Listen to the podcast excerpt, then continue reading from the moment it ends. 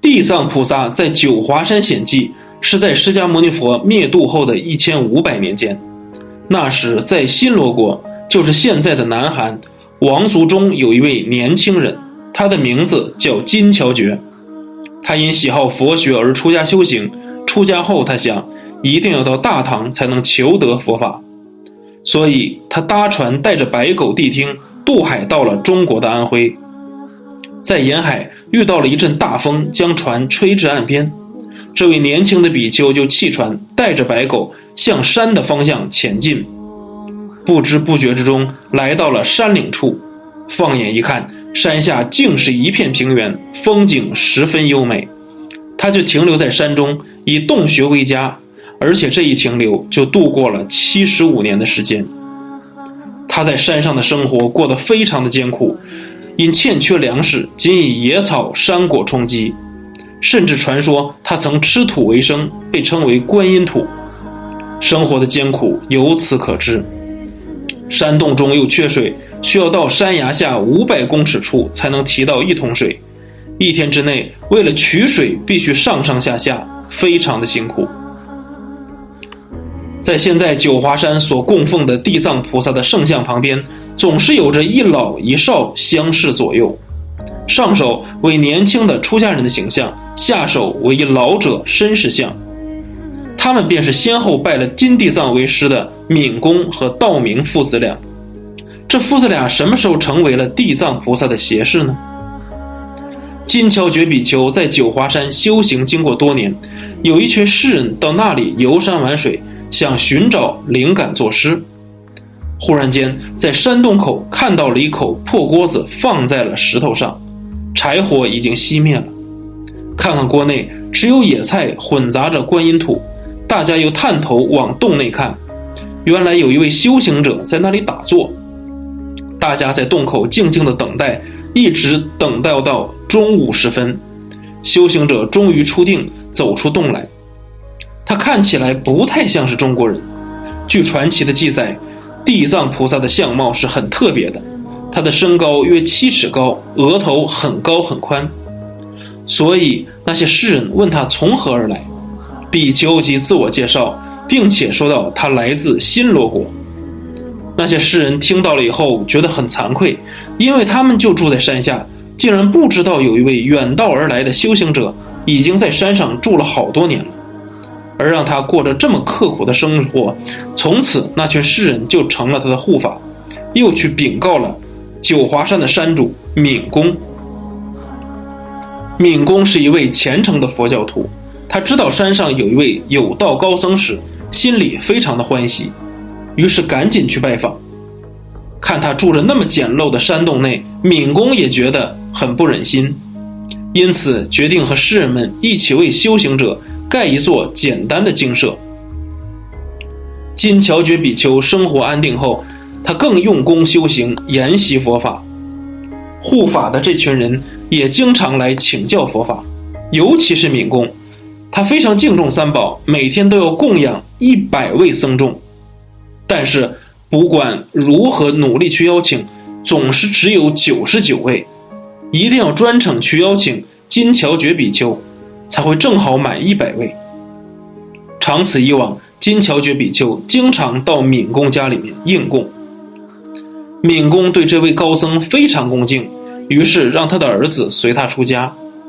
有一天，敏公向金桥觉比丘说：“你应该扩大修行的道场，因为前来求法的信众越来越多，将来也会有人来此安住修行，是不是要扩建道场呢？”金乔觉比丘说。只要有足够的地方就可以扩建呢。敏公说：“你看，整个九子山都是我的呀，您需要多大的地方呢？”金乔觉比丘说：“我只需要一件袈裟大的范围即可了。”敏公笑道：“那一点点怎么够呢？”金乔觉比丘说：“这件袈裟的影子能盖得住的地方就够用了。”敏公不解地答应了。金乔觉比丘就把身上的袈裟脱了下来，向空中扬去，一阵乌云遮住了阳光，整座山被乌云遮盖，犹如被袈裟遮蔽了一般。敏公既惊讶又欢喜，所以把整座山都奉献给了金乔觉比丘。这群诗人即思维着，到底怎么为这座山命名呢？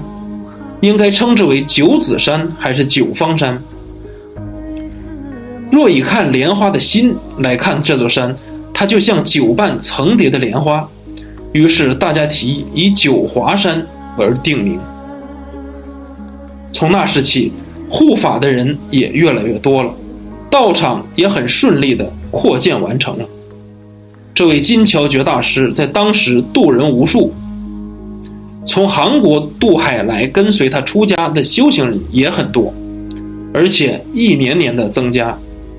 后来因为僧众太多，发生了缺粮的情况，而“僧多粥少”这句成语就是由他传演出来的。金乔觉比丘想把僧众分一些出去，但是大家呢好乐佛法。虽然生活困顿，还是为法忘躯，要和金乔觉法师追随金乔觉法师，不愿离开九华山。有所谓枯槁众生来形容在那里好乐求法的人。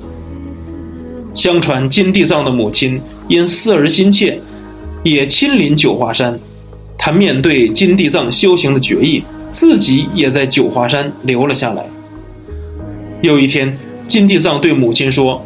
这广场中有一口井，井下别有天地，可超脱娑婆世界之人免受地狱之苦。登临法堂。